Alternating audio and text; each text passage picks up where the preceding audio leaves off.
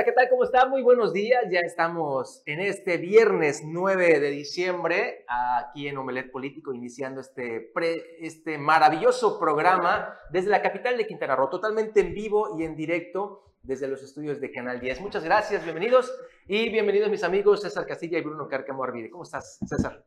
¿Qué tal, Juan Pablo? Buenos días, buenos días, Bruno. Y por supuesto también muy buenos días a usted. Estamos iniciando Melet Político, tenemos mucha información para compartirle. Una mañana entre sol, entre soleada, lluviosa, pero pues ahí estamos. Eh, hace un momento estuvimos también presentes ahí en el banderazo del inicio del operativo Guadalupe Reyes. Si usted circulaba sobre la avenida eh, Álvaro Obregón y la vio ahí cerrada, no se trató más que el inicio de este operativo. En breve le vamos a traer toda la información, las imágenes y lo que trascendió en este evento. ¿Cómo estás, Bruno? Me da mucho gusto saludarte en este viernes. Buenos días. Malokin Laque, Shejumpe Lora, Titzisiakvil Ich, Política Quintana Roo. Bienvenidos a la mejor hora del análisis de política y la conversación y el diálogo acerca de eso. Y ayer, además de eh, la información de los arranques, precisamente el, eh, el, operativo, lo que es Guadalupe Reyes y demás, ayer eh, fue el inicio de la zafra y por primera vez en muchos años un gobernador y además por primera ocasión una gobernadora fue y estuvo presente. Nuestro compañero Carlos Pérez Zafra estuvo ahí. Vamos a ver cómo es que se vivió el evento. Algo histórico se vivió este jueves 8 de diciembre durante la mañana en la zona canega de Otompe Blanco, Rivera del río Hondo y también frontera entre México y Belice se vivieron momentos de mucha emoción y esperanza por parte de los productores de caña, ya que durante muchos años dejó de ir a dar el machetazo de inicio del corte de caña el gobernador en turno, poniendo muchos pretextos. Por ello, al ver llegar a la gobernadora Mara Lezama a su casa, a la zona cañera, se notaban animados.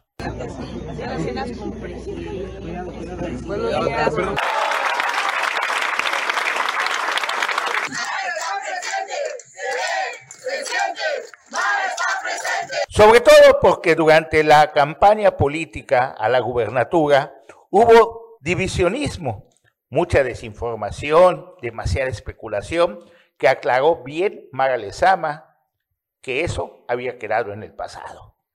Regreso a decirles que vamos a trabajar de la mano que les vamos a ayudar, que nunca más la zona cañera va a estar abandonada. Y cuando hablo de amor, con amor se paga, es para todas y todos, ¿eh?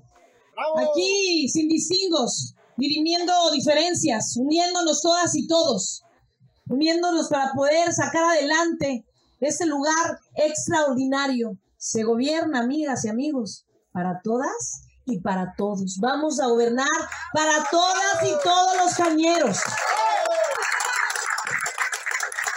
en unidad y en armonía. Vamos a representar el diálogo, la, fortaleza de afrontar, afrontar, pero juntas y juntos, todo tipo de adversidades. Luego dio el machetazo de salida.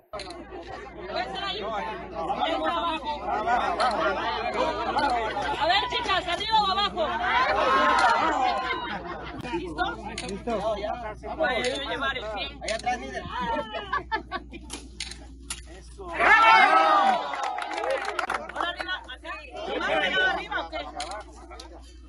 atrás, líder. De lado, de lado. Compañeros dicen ahí o más arriba. Ahí, sí, para que pese más. No que nos vamos a poner de acuerdo. Pues ni aquí ni acá, acá.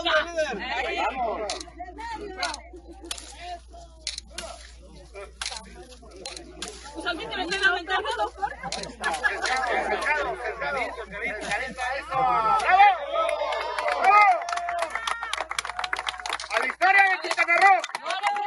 Posteriormente se trasladó al ingenio Álvaro Obregón, donde inauguró un gran domo.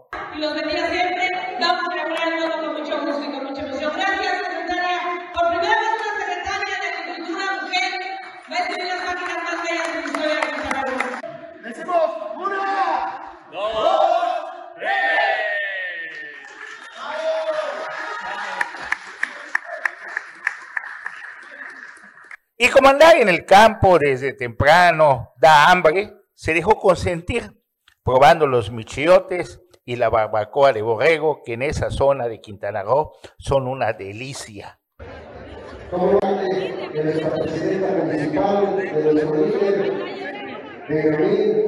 Antes de regresar a la capital del estado, pasó a verificar cómo iba la cosecha de caña de azúcar.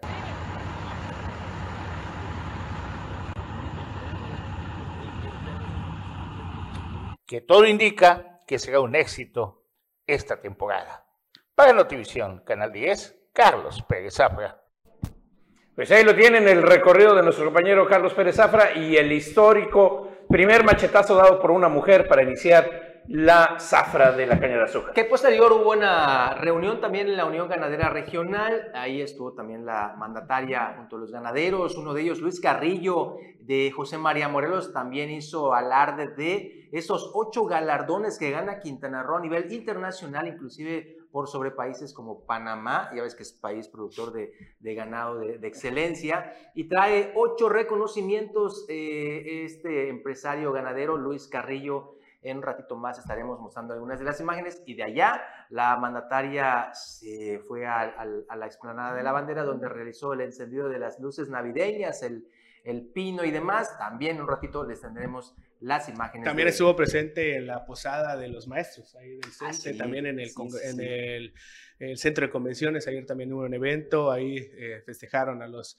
a los profesores de todo el estado y también ahí estuvo la, la gobernadora Mara Lezama Espinosa. Y continuando con más información y sin irnos, eh, continuando más bien con la información ahí en la ribera del Río Hondo, también eh, nuestro director de Canal 10, Carlos Pérez Zafra, tuvo la oportunidad de entrevistar al líder cañero Evaristo Gómez, quien dijo que pues está avanzando de cierta forma uh, despacio, pero con paso firme lo que es el inicio de esta zafra 2022-2023.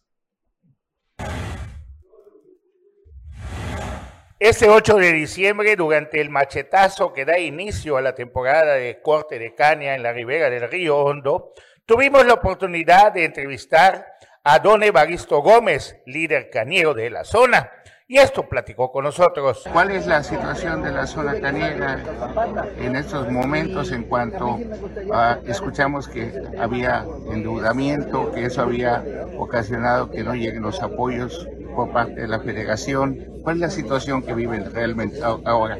Bueno, eh, realmente el sector cañero tiene otro tipo de necesidades, ¿no? Hoy ya iniciamos zafra, ya vamos con 200 mil toneladas cosechadas, de un estimado que se prevé cosechar de 1.900.000 a terminar al 30 de mayo. Eh, hemos tenido muchas complicaciones por el tema de la lluvia, los lodos en los campos, pero la necesidad principal para el sector cañero considero que es eh, los caminos saca cosecha que están en muy mal estado. Eh, nos hace falta cosechadoras porque hemos tenido mucho problema con el tema de la mano de obra. Entonces, pues son algunos de los temas que vamos a tocar con nuestra gobernadora. Para la televisión, Canal 10, Carlos Pérez Zafra. Muy bien, y también estuvo presente eh, Yesuni Martínez, la presidenta municipal precisamente de aquí de Otón Pompeyo Blanco. La presidenta municipal de Otompe Blanco, Yensuni Martínez, acudió al inicio de la zafra o corte de caña de azúcar y ahí amablemente nos concedió una entrevista sobre el tema de las luminarias ¿Qué van a hacer con los postes que están cambiando? Porque cada vez que pasamos por ahí dicen, mira, solo están botando dinero, están buenos los postes. ¿Qué se va a hacer con esos postes de cemento? Eh, mira, no son todos los lugares que estamos cambiando postes. Estamos cambiando postes en avenidas como es la Rojo Gómez, Calzada Veracruz, eh, Machuchac. Son algunos lugares donde solamente estamos cambiando postes. ¿Qué estamos haciendo? Bueno, también si se da cuenta la gente, en las colonias irregulares donde no se puede invertir porque no está municipalizado y se requiere este un tipo de no, no, bueno no podemos meter red eléctrica se requiere un tipo de luz que es la luz solar. Ahí es donde nosotros estamos poniendo los postes. Estamos aprovechando todos esos postes eh, para poderlos poner ahí. Compramos la luminaria solar que no conlleva la red eléctrica. Y bueno pues también en todos aquellos lugares donde nos los piden. Por ejemplo aquí en toda esta zona que es hacia la ribera eh, del, del, río Hondo, toda esa zona, había muchos postes que los camiones cañeros ya habían tirado. Es decir, estaban los espacios, pero no estaban los postes. Todos los lugares donde hemos necesitado subsanar postes, es ahí donde los estamos poniendo. Todo está siendo reutilizado, utilizado aquí, no escatimamos recursos y todo lo que tenemos lo echamos para el bienestar de la sociedad. La bandera que traemos, el trabajo que traemos fuerte, porque todos los días estamos iluminando, es precisamente poder acabar con el rezago que existe. Cuando nosotros tomamos al ayuntamiento, lo tomamos con 30 mil luminarias apagadas. 30 mil luminarias apagadas, eso es un mundo de luminarias. Y ahora llevamos más de 17 mil 500 luminarias nuevas LED. Después también le dio un machetazo para dar inicio a la temporada de corte de caña. ¡Bravo! es cañera.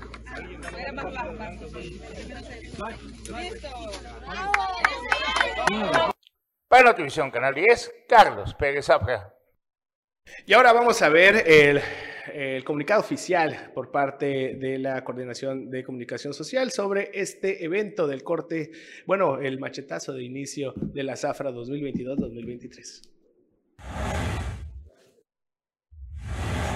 La primera mujer gobernadora de Quintana Roo, Mara Lezama Espinosa, dio el primer machetazo en el que inició oficialmente el periodo de zafra 2022-2023 en la zona cañera, la principal actividad económica del sur del estado. Hoy el sur del estado se despierta para asumir el reto de una nueva zafra en unidad y armonía, en un esfuerzo en conjunto para lograr objetivos planteados, expresó la titular del Ejecutivo durante la ceremonia oficial, acompañada de la familia Cañera, que en 206 días trabajarán en el corte de la dulce. Al manifestar su satisfacción por estar en las tierras fértiles del sur, la gobernadora expresó estar consciente que aún queda mucho camino por recorrer en el desarrollo del campo de Quintana Roo, pero también dijo estar segura que se cuenta con todas y todos los productores para lograr la actividad agrícola, hasta hace poco tan olvidada, recupere su brillo histórico y sea orgullo de todas y todos explicó que esa es la razón por la que impulsa el nuevo Acuerdo por el Bienestar y Desarrollo, por lo que envió al Congreso del Estado un plan de austeridad y una inversión histórica en programas sociales para el desarrollo integral de productores y sus familias, para mejorar el crecimiento y patrimonio de sus hijos. El cultivo de la caña de azúcar tiene 30.000 hectáreas en producción y 5.000 en rotación, con 3.200 productores. Se tiene un estimado de cosecha de 1.900.409 toneladas,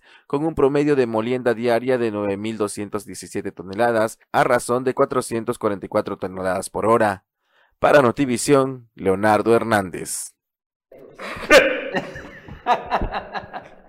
bueno, ya estamos de regreso aquí en Político y creo que nos vamos a ir a un corte porque ya son las 9 con 15 minutitos. Vamos y volvemos. Ya estamos aquí de vuelta y continuando con nuestro recorrido informativo precisamente en Isla Mujeres se impulsa, fíjese usted, en Isla Mujeres que curioso se impulsa el desarrollo y la capacidad de las mujeres. La presidenta municipal de Isla Mujeres, Atenea Gómez Recalde, destacó que en los centros comunitarios las mujeres tienen la oportunidad de acceder a cursos de capacitación que les brinden las herramientas necesarias para impulsar su desarrollo y autonomía económica, la cual les ayuda a prevenir la violencia de género. En el marco de la clausura de los cursos municipales en el centro comunitario de la zona continental, la alcaldesa isleña refirió que la medida que las mujeres cuentan con una mejor capacitación, tendrán mejores herramientas para aportar a la economía familiar y tener mayor autonomía económica, lo cual les permitirá salirse con mayor facilidad de los círculos de violencia, por lo que invitó a las mujeres isleñas a inscribirse en los cursos de capacitación. Asimismo, Atenea Gómez entregó reconocimientos y constancias a los participantes para concluir la tarde con un recorrido por las mesas de exposiciones de los productos que se realizaron durante los cursos. Para Notivisión, Leonardo Hernández. Y bueno, en este recorrido que hacemos todas las mañanas por los municipios de Quintana Roo, nos vamos hasta Solidaridad, donde lo gobierna Lili Campos Miranda. Y bueno, ah, está poniendo en marcha algunas cuestiones para la limpieza de las calles, un escaso barredoras que van a abarcar por lo menos 33 rutas en Playa del Carmen. Para que los solidarenses cuenten con una ciudad más limpia, mejor imagen urbana de avenidas y calles principales, la presidenta municipal Lili Campos refuerza los servicios públicos municipales a través de una nueva y moderna barredora que abarcará 33 rutas de las principales colonias de Playa del Carmen. Lili Campos enfatizó que esta es la segunda barredora que se adquiere durante su administración, ya que en julio pasado se asignó la primera a la Quinta Avenida con hidrolavadora, lo que permitió eficientar la limpieza en la ciudad. Pasamos de tener 8 camiones a 65 unidades recolectoras que atienden 65 rutas, renovando la calidad de vida del municipio, apuntó la edil. Benny Millán, secretario de Servicios Públicos Municipales, destacó la limpieza en la colonia Palmas 2, donde fue entregada la nueva maquinaria. Hoy realizamos el podado de los camellones, la limpieza de guarniciones, entregando una colonia completamente limpia. Dicha colonia será parte de la ruta de la barredora que tiene capacidad para succionar diversos materiales como grava, vidrio, plástico, papel, cartón e incluso fragmentos de ladrillo.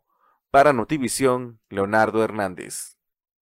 Y también en solidaridad se nombró el patronato a los directores del patronato del cuerpo de bomberos, así como reformas al reglamento del ayuntamiento y diversas acciones más. En beneficio de la población en general, el Cabildo aprobó durante la trigésima sesión ordinaria reformas al reglamento orgánico, interno y de Hacienda Municipal, además de la integración del Consejo Directivo del Patronato de Bomberos. Lili Campos presentó la propuesta con carácter de urgente y obvia resolución por la cual se aprobó por unanimidad de votos la creación de la Dirección General de Archivo Municipal, lo que satisface las demandas de una sociedad cada día más exigente y crítica al quehacer público, que responda y atienda las necesidades de la población, abonando a la transparencia con la digitalización de datos, cuidando y preservando los documentos en el gobierno actual. Por otra parte, el cuerpo del colegiado aprobó la propuesta realizada por nueve regidores en cuanto a diversas reformas del reglamento interno del Ayuntamiento de Solidaridad, entre ellas que las comisiones edilicias, a fin de brindar mayores resultados, cuenten con un auxiliar técnico especializado en la revisión y análisis de los asuntos que se turnen a las comisiones edilicias que cada miembro del ayuntamiento preside teniendo en cuenta que el objetivo del cuerpo de bomberos es brindar protección y seguridad a la población en general, se aprobó nombrar a los integrantes del Consejo Directivo del Patronato de Bomberos de Solidaridad, quienes podrán realizar diversas acciones encaminadas a la recaudación de fondos para la aportación y mejoramiento del cuerpo de bomberos o alguna actividad encaminada al bienestar de la población en general. Para Notivisión, Leonardo Hernández. Bueno, y siguiendo con este recorrido, nos vamos hasta Isla Mujeres, este bello municipio en donde puntualiza, subraya la alcaldesa Atenea Gómez Recalde que no habrá incremento de impuestos para el 2023. Las familias isleñas no sufrirán incremento de impuestos el próximo año. En la Ley de Ingresos del municipio de Isla Mujeres para el ejercicio fiscal 2023, que fue aprobada por unanimidad por la decimoséptima legislatura, en Isla Mujeres no incrementarán ni se crearán nuevos impuestos para no afectar la economía de las familias isleñas. Por ello, la Ley de Ingresos 2023, que fue respaldada por todas las bancadas, propone continuar con el manejo responsable y eficiente de la recaudación de la administración, encabezada por Atenea Gómez. Al respecto, el tesorero de Isla Mujeres, Eider Jail Hot Pérez, refirió que este 2023 se tiene estimado una mayor recaudación, lo que permitirá continuar con mejores servicios, obras, promoción turística y programas a favor de las isleñas e isleños. Esta recaudación se logra gracias a que hemos acabado con viejas prácticas y ahora cada peso timbra en la caja, precisó Hot Pérez, al recordar que uno de los objetivos de esta administración es mantener unas finanzas sanas al prevalecer el no endeudamiento del municipio. Para Notivisión, Leonardo Hernández. Pues ahí está justamente, y bueno, ahora sí vamos a empezar con temas un poquito más, más candentes de la política local, eh, que por cierto nuestra compañera Aide García nos tiene ahí preparado una pequeña editorial sobre estos enroques que se dieron el día de ayer justamente, con eh, algunos movimientos en las presidencias de comisiones. El caso particular de Isaac Yanix Alanis, que tenía la Comisión de Seguridad Pública, Tránsito y Bomberos, si no me equivoco, y Protección Civil, y pasó ahora a ser el presidente de la Comisión del Deporte. Con ello, se hacen enroques en otras presidencias de comisiones. Aide García nos da un poquito sobre este detalle. ¿Cuál ha sido la razón del cambio de la comisión? Bueno, hay un proyecto a nivel nacional eh, en donde nuestro partido aliado Morena pretende hacer algunas reformas. En ese sentido, mi coordinador me indicó que después de una plática con el coordinador de Morena este, está esta propuesta de enroque, la cual la verdad es que la vemos muy viable porque si va a abonar en materia de seguridad pública ante un proyecto federal, pues con mucho gusto. Eh, y además, pues bueno, me voy a una comisión muy interesante y que me gusta mucho, que es deporte, y vamos a seguir trabajando con los temas pendientes en las iniciativas que ya generamos. Pero en sí el cambio es eh, por que quieren que Morena tenga la comisión. Sí, en, los estados en donde tiene mayoría en los congresos eh, Morena, presiden la Comisión de Seguridad Pública. Entonces, con base en esto y en lo que quieren el próximo año plantear en materia de seguridad pública, pues se le pidió a mi coordinador que se haga un enroque en cuanto a las comisiones y con mucho gusto. La verdad es que lo importante es que vamos a seguir trabajando desde nuestra trinchera en temas de seguridad. ¿Tendrá algo que ver con el que quieren hacer el cambio del fiscal? No lo sé, pero no creo porque además yo no tengo ninguna injerencia en materia de de justicia, ¿no? Quien preside justicia y quien le corresponde ver el tema de fiscalía es este, mi compañero Walday. Eh, una más, en el caso de la diputada que toma la Comisión de Seguridad Pública, su perfil no tiene nada que ver con seguridad pública, es, este, fue diputada federal, pero en el área de docencia. ¿Esto qué implica también? Pues bueno, es una sugerencia de la, de la bancada de Morena, ¿no? Eso lo hablaron entre los coordinadores. Eh, pero como dije antes, voy a seguir trabajando en iniciativas de seguridad pública, y nada más que no me tocará llevar la comisión, como lo hemos hecho cuando fuimos regidores, que vimos temas de seguridad pública, aunque no presidía dicha comisión. Entonces yo creo que eh, esto responde a un proyecto a nivel nacional, no lo vemos mal, eh, de hecho, este, se me preguntó ¿no? si estábamos de acuerdo y con mucho gusto todo lo que sea cooperar en equipo a la orden. Ok, entonces, ¿estás satisfecho con la comisión de deporte? Sí, muy interesante. Es algo que yo pedí, de hecho, cuando nos, nos, nos dijeron a principio de la legislatura en, en dónde quisiéramos estar. Pues ahí está lo que dice Isaac Yanix Alanis, que déjenme decirles, con ello ya se hace este, estos cambios, estos enroques en las comisiones, Bruno, donde tenemos ahí justamente algunas de estas en fotografía para que usted lo tenga ya visiblemente. La Comisión de Seguridad Pública, que tenía eh, el diputado que estábamos viendo en pantalla, pasa a manos de Mildred Ávila Vera, que ella tenía la comisión, si no me equivoco, de educación, es que pasa en manos de la diputada Alfonsa Padilla, que es, la que tiene usted aquí en pantalla. Y bueno, pues eh, justamente la del deporte, pues le queda a Isaac Yanix Alan y César. Así es, eh, estos enroques que se dieron, bueno, el día de ayer. Eh, no sé si ya tenemos la fotografía. Bueno, esto es como está quedando ya realmente estas eh, nuevas comisiones. se ha cambiado bien en las preguntas que hacía nuestra compañera Aide García, los perfiles en los que se están dando los diputados para, ah, bueno, ya lo que es encabezar estas, estas comisiones. Este Mildred Concepción Ávila pues en sí se ha desempeñado en otro tipo de, menesteres y pues ahora estar enfrente de una comisión y una de las más importantes para si no es que la más, importante, para, para, la población. Exactamente, entonces eh, creo que pues ahí posiblemente, bueno, esperemos que, que se den los resultados, vamos a, a, dar el voto de confianza, pero lo cierto es de que la, el perfil o el trabajo que ha venido desempeñando la diputada a, en la, la, Diputación Federal, pues nunca estuvo encaminada a lo que es la seguridad pública. Esperemos que pues, eh, pues le meto un poco el estudio y verificar también, ¿no? De, que, pues, que, de qué manera poder apoyar eh, y poder eh, contrarrestar esta la seguridad pública que tanta falta hace en Quintana Roo. Ahora bien, el diputado Yanix nos acaba de dar una pista importantísima acerca de lo que viene en el próximo periodo de sesiones y para el próximo año, y es que Morena meterá otra reforma, algo más acerca de la ley de seguridad a nivel federal, por eso la importancia de estar moviendo las fichas. No se dieron cuenta, quizás se le fue ahí un resbalón, pero ahí está, viene fuerte para el 23 otro movimiento. Y eh, en esto, eh, Juan Pablo, tú habías hablado con Isaac Yanis acerca de la Cojudec hace, hace pocos meses. Sí, creo que hace cuatro meses, cuando estuvo aquí el diputado iniciando la legislatura, le eh, señalábamos que había fuerte el rumor, todavía no se habían repartido las comisiones y uno de estos rumores era precisamente que iba a ocupar esta comisión. Tenemos aquí el recuerdo en Omelet Político, como siempre adelantándonos a los hechos.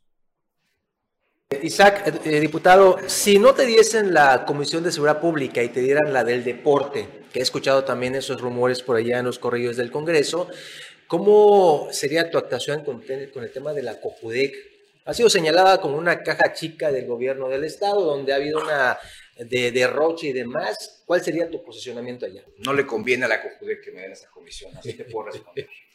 Yo soy un eh, deportista de alto rendimiento, bueno, lo fui, mejor dicho, cuando participé representando a nuestro país jugando ajedrez. Eh, también tuve la oportunidad de representar a nuestro estado jugando fútbol. Y traigo muy claro el termómetro de lo que está pasando en el deporte en el estado. Y te puedo responder así. No le conviene a la COJUDE que me den esa Pero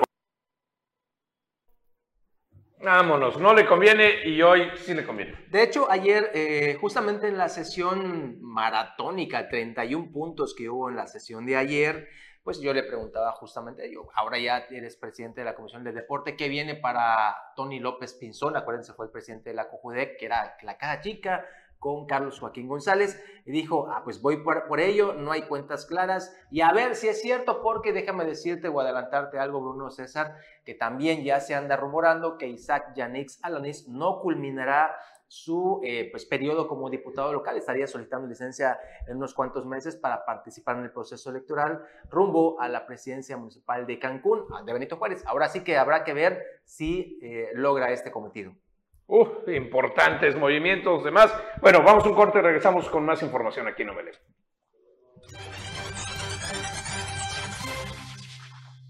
Y ya estamos de regreso aquí a Bolet Político. Y antes de continuar con más información en temas políticos, eh, el día de hoy eh, quiero darle esta, esta información porque realmente es grave lo que está sucediendo aquí en la capital del estado. Eh, el día de hoy por la mañana, después de las 6 de la mañana, un vecino de del fraccionamiento Flamingos nos hizo, bueno, me hizo llegar estas fotografías, bueno, esta fotografía de una persona que lograron detener cuando se encontraba en el interior de un predio de uno de los vecinos de, esta, de este fraccionamiento. por fortuna, este, este, el dueño de, esta, de este predio, pues logró darse cuenta y, logró confrontar a este delincuente y lograron detenerlo. Eh, lo tuvieron prácticamente eh, pues asegurado por más de 40 minutos. Se hicieron las llamadas correspondientes al servicio de emergencias 911 en espera de que llegara alguna unidad para poder pues realizar los trámites, la detención, el aseguramiento y de que pues esta persona pues sea remitida ante las autoridades. Lo grave, y, lo digo así, aunque pudiera ser una persona detenida eh, por un delito del orden patrimonial, pero lo grave es el tiempo de respuesta que tienen las autoridades aquí en la zona sur. pasó eh, más de una hora cuando llegó una patrulla, pero ya eh, a la llegada de estas, de estas patrullas, ya las, los vecinos, la, la, gente que estaba en el lugar, pues ya tenía que iniciar con sus, con sus prácticamente su, su, vida cotidiana con sus, con sus trámites que tenían que hacer y pues tuvieron que prácticamente soltar a, esta, a, este, a este sujeto y a la llegada de, los, de las patrullas pues prácticamente ya no había nadie y los vecinos pues ya no salieron, ya prácticamente no le dieron la importancia de vida. Reitero, es grave el tiempo de respuesta para atender servicios aquí en la capital del estado. No sé si todavía no hay unidades. La estrategia o la nueva estrategia en prevención del delito que supuestamente ya se iba a empezar a aplicar aquí en la capital del estado. Hemos visto que también la Marina está colaborando con la policía eh, Quintana Roo aquí en Chetumal, pero en, este, en esta hora, 6 de la mañana, cuando se requirió eh, la presencia de una patrulla, no lo hubo y los vecinos pues prácticamente dejaron libre a este sujeto una persona que estuvo al interior de un domicilio, eh, obviamente allanó la, ah, eh, el predio, eh, obviamente la intención era cometer un robo a casa habitación, pero pues no hubo detenciones. Hoy por la mañana estuve presente en el, en el banderazo de salida de lo que es el operativo Guadalupe Reyes, intentamos entrevistar al director de tránsito, intentamos entrevistar también al subsecretario de Seguridad Pública, ambos coincidieron en que no pueden dar información, en que no pueden dar declaraciones eh, y que todo es a través de la Dirección de Comunicación Social. Una dirección que de prácticamente en estos momentos ha servido para dos cosas, para nada, y usted ya sabe la otra. Eh, lo, lo, malo es de que eh, al momento de solicitar información, lo único que nos dan es información muy escueta y en un... En un un chat a través de esta plataforma WhatsApp en la que al momento de solicitar información lo que hicieron fue bloquear nuestros, nuestra, nuestras preguntas o poder interactuar con la persona que es la encargada de esta dirección que de plano pues no la conocemos, no sabemos quién es, pero pues eh, hay eh, falta de comunicación, hay falta de, de información y pues esto es lo que está ocurriendo aquí en la Secretaría de Seguridad Pública. Lamentable y lo más grave es estas situaciones que se están presentando aquí en la zona sur de Quintana Roo, donde el, tiempo de respuesta pues es mayor a una hora para poder atender una detención. Pues ojalá que todo esto que señala César, y no solamente tú, estoy leyendo al chat de compañeros, la inconformidad es mayúscula aquí en el sur de Quintana Roo con el tema de la comunicación social en la Secretaría de Seguridad Pública. Ojalá que allí el, el secretario Ollarvide pues tome cartas. En familia, y este espacio es para todas y todos ustedes.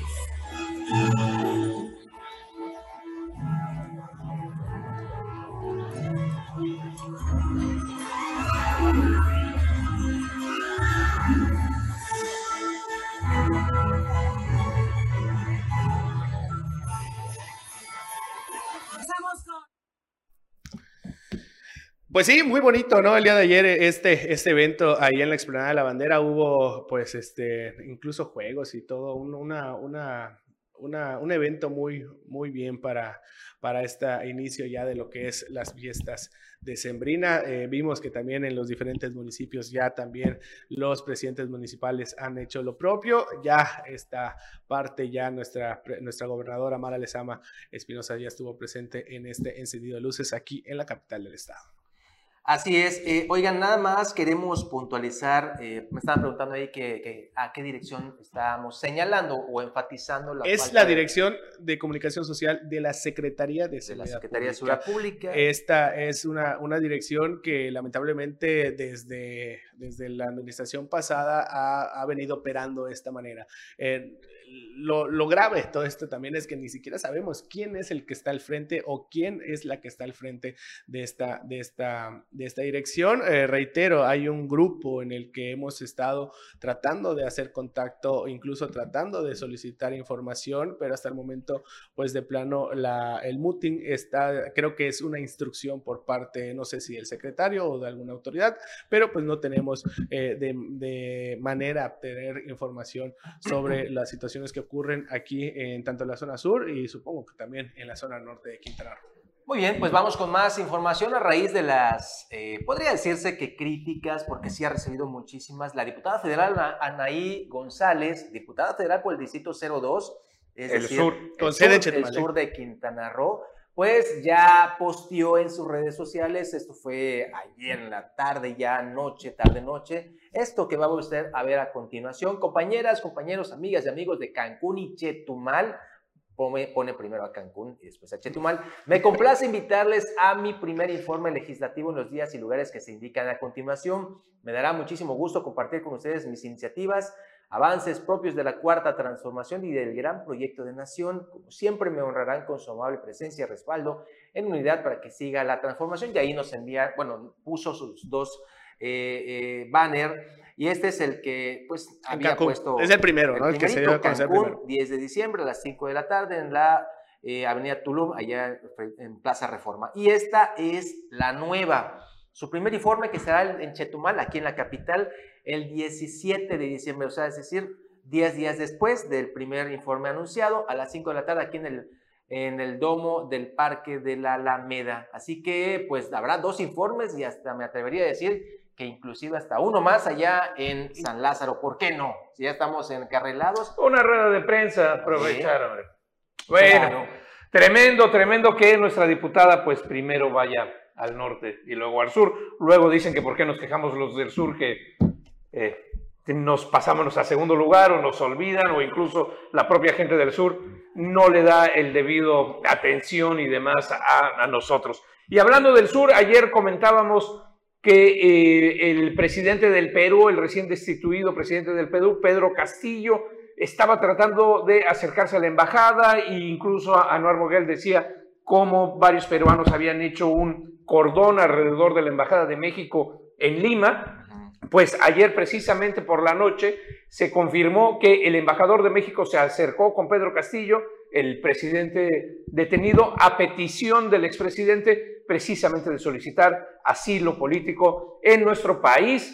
Está eh, todavía sin resolución, no se sabe más si lo vamos a, aceptar, si le vamos a dar asilo político al el expresidente de Perú, pero ahí lo tienen, sí se están moviendo las cosas y sí México se pone eh, eh, nuevamente en una posición de dar asilo, porque bueno, ya sería el segundo. Recordemos que Evo Morales fue un avión de la Fuerza Aérea Mexicana en calidad de asiliado político a sacarlo de, eh, de La Paz, de la capital, traerlo aquí a México, después regresó. Ahora el turno de Pedro Castillo en el Perú. Y pues vamos un corte, pero al regresar Juan Pablo, tema hasta con los taxistas allá en Cancún. no se vaya. Importantísimo. No se vaya porque tenemos el video de estas agresiones que se han estado dando entre taxistas del sindicato Andrés Quintana Roo, uno de los más poderosos en Quintana Roo, en la zona norte, y también la reacción de Rodrigo Alcázar, el director del Instituto de Movilidad, la advertencia que hay que pueden perder incluso hasta las concesiones, que evidentemente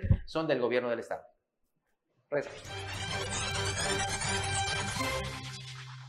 Ya estamos de regreso aquí en Bolet Político y como le había yo anunciado al inicio de este programa, eh, estuve en presente ahí en el inicio del operativo Guadalupe Reyes, esto aquí en la capital del estado, donde autoridades de los tres niveles de gobierno pues van a eh, conformar acciones para pues llevar a cabo este operativo de seguridad y prevención en la zona sur de Quintana Roo. Y como vemos van a estar presentes la Guardia Nacional, la Dirección de Tránsito, Marina, eh, la Sedena, Ángeles Verdes, eh, Bomberos, Cruz Roja, y pues todas eh, y cada una de estas corporaciones, tanto de seguridad, así como también de rescate, la Cruz Roja también va a estar presente y pues el objetivo es estar eh, o más bien tener presencia en balnearios, así como también en los lugares concurridos durante esta temporada de Sembrina. En los bancos también va a haber mucha presencia de la Secretaría de Seguridad Pública, hasta es lo que pudimos lograr este, investigar, esto con el objetivo de pues evitar cualquier tipo de atraco o robo con violencia, pues debido a la, lo que es el, el pago de, de, aguinaldos y pues más bien el, eh, el mayor eh, circulante que hay durante esta temporada. Vamos a escuchar parte de lo que comentó el secretario general del Ayuntamiento de Tompe Blanco, Adrián eh, Sánchez. Domínguez, quien pues fue el encargado de dar el banderazo de inicio de este operativo. Marina, la eh, Defensa Nacional, eh, Guardia Nacional, Protección Civil Estatal, la presencia de CESA, bomberos, eh, la presencia de la Comisión Nacional de, Emergencias, igual son los compañeros que nos apoyan mucho en la zona, en la zona rural, Capitanía de Puerto, planeación, eh, independientemente de que ya sabemos cómo eh, se realiza, eh, no, no le resta eso que nosotros previamente nos preparemos, ya tuvimos algunas reuniones para designar cómo vamos a ir trabajando para resguardar a nuestros ciudadanas y ciudadanos de Otompe Blanco y a todas las y los visitantes que en este periodo vacacional pues llegan a nuestro municipio. Estábamos ya en el inicio, estábamos ya este, a punto de, dar el banderazo y nos agarró la lluvia ahí de rápida, ahí, ya estábamos empezando, todos corrimos a resguardarnos, una nubecita nada, más fue lo que, lo que llegó ahí, todos nuestros compañeros camarógrafos, fotógrafos, ahí nuestro compañero Pedro Hernández, ahí estaba presente también, pero pues ya... Eh, se apuraron y ya dieron el banderazo de inicio de este operativo. Ya oficialmente, operativo Guadalupe Reyes inicia el día de hoy aquí en la zona sur de Quintana Roo. Muy bien, pues ahí está lo que está sucediendo aquí en, en, la zona sur del estado sobre este operativo que eh, se ya ha llevado también en otros municipios. Y ahora sí vamos a ver este video. Eh, le, decimos que pues, lo tome con discreción. Son eh, taxistas del sindicato Andrés Quintana Roo que pues agreden a una persona, presuntamente estamos presumiendo que es un operador de, otra, de estas plataformas como puede ser Uber y demás. Vamos a, verlo con Deja, están dando.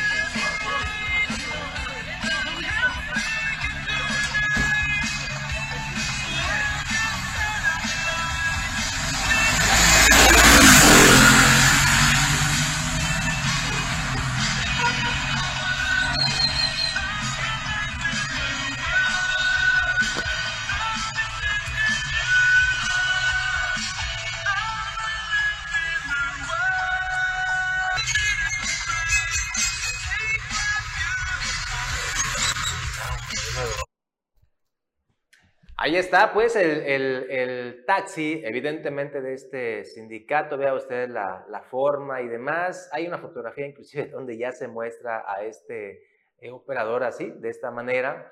Y pues esto ha alertado a muchas personas eh, que usan el transporte, ya sea de esta plataforma y demás, porque la agresión no debe de ser. Ustedes, eh, todo esto, todo esto eh, en redes sociales se viraliza, se envía a medio mundo y la mala imagen que hay de eh, pues estos sindicatos pues se hace patente. ¿Qué dice a todo esto el director de Oye, y antes de eso, ¿dónde está la Policía Municipal de Benito No, Juárez?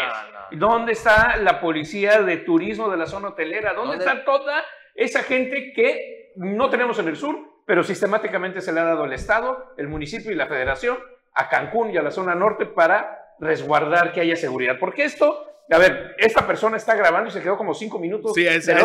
O sea, esto fue un incidente de minutos, no Sí, fue, no sí. fue, no fue algo momentáneo de ya le pegaron, se subieron. Esto pasó con suficiente tiempo para avisar, para que llegaran demás. Nadie. Pero bueno, ahí está la evidencia, el número del taxi, la- los usuarios, los conductores y demás. Y ya está advirtiendo el director del Instituto de Movilidad, Rodrigo Alcázar, que ojo, ojo, quienes sean eh, con, e- este, grabados de- esta forma, denunciados y demás, pues se les va a retirar la concesión. Recordemos que la concesión del transporte público no es propiedad de los taxistas, no lo es. Las concesiones son propiedad del gobierno del estado que se le otorgan a estos prestadores de servicios para que usufructen con ellas, pero no es propiedad de los taxistas. Así- ya lo tenemos, Marcial. Vamos a escuchar qué dice Rodrigo Alcázar. Platicamos con él ayer, justamente después de que se viralizó este video. puede entrar la plataforma que quiera mientras se ajuste a, las condiciones que la ley marca. No hay ninguna plataforma este, todavía registrada en el, en el Imovecro. Eh, me parece que Playa creó una plataforma, entonces estamos ya trabajando con el sindicato para, para ver si la, la metemos este, a ley. Eh, en, en Cancún, eh, Didi, Didi ya trabaja con el sindic- sindicato de taxistas, ya estamos este, buscando a Didi también para que se regularice. Eh, al final hay mucho desorden y hay que ordenar todo. Está en la ley, por supuesto que se pueden retirar las concesiones eh, por varios motivos, pero lo tenemos que hacer conforme a derechos, si no, pues al final con un amparo nos tiran todo, ¿no? Está lo que dice el funcionario. Yo creo que es correcto también advertirse, advertirle a los taxistas eh, porque no, no se puede...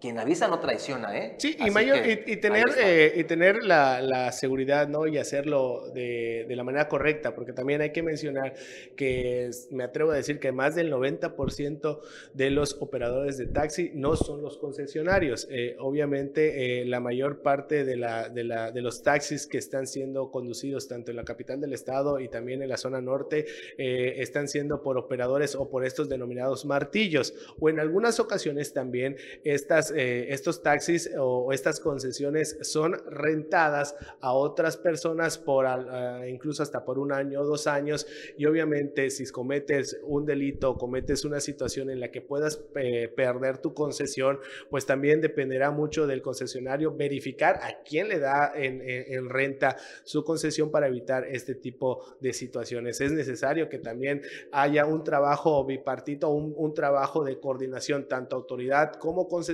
para pues ya poder erradicar este tipo de acciones que al final de cuentas el objetivo es de que el servicio de taxi, tanto en la zona sur como en la zona norte, pues sea de calidad, tanto para los, los, los usuarios eh, locales, así como también para los extranjeros, y evitar este tipo de situaciones que, que pues realmente lo único que hacen es lacerar eh, la imagen tanto de, un destino turístico tan importante como Cancún, y pues eh, eh, no son las maneras, ¿no? Llegar a los golpes o tratar de arreglar las situaciones eh, de esta forma eh, tan troglodita, pues no, no es lo correcto. Ahora, César, tú mencionas que se den las operaciones normales y demás.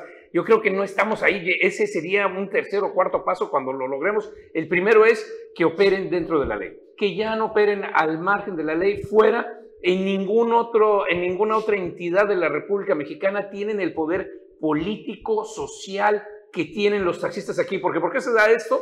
Es herencia de muchos años que tienen este gran poder que, eh, a ver, en cualquier otro lugar estaría ya en la cárcel el- el- las personas ahí por eh, delitos, por estar atacando a una persona además, y ahorita están viendo cuáles van a ser las medidas y cómo hay una advertencia de que le van a quitar. Esto, esto es lo que se tiene que poner y que todo mundo tenga la misma cancha pareja, se trabaje ahí. Lo que dices es también muy cierto y es una muestra de cómo está, pues no fuera de la ley, pero cómo se está haciendo este tejebareje de incluso el concesionario ahora le renta y le renta ese- y ese que renta se lo da a otro tercero. Entonces la línea es como de Sí, seis larga. pasos antes de llegar a quien se le dio originalmente la concesión. Sí, eso es, eso es una situación. Y sí, también la, eh, los temas de, de, de, de las acciones ya deben de ser eh, temas jurídicos eh, penales, ¿no? Obviamente la persona que eh, fue golpeada eh, ya no es tanto por el tema de la concesión, sino que ya es un tema de lesiones que debe de, iniciar un proceso jurídico, pues también para, para sancionar incluso este, con, con cárcel, si es, si es posible, por las lesiones, porque al final de cuentas vimos cómo dejaron a esta persona completamente ensangrentada, porque sí le dieron entre varios, ¿no? Muy bien, pues eh, ya con ello eh, hemos concluido Omelet Político para este viernes. Les deseamos que ustedes pasen un excelente fin de semana. César Bruno. Hasta mañana, es un- ah, no, hasta mañana, hasta el domingo también para Sintacto Político. Y si no, nos vemos el lunes aquí en Omelet Político en punto de las 9 de la mañana. Nos vemos el fin de semana. Que descansen.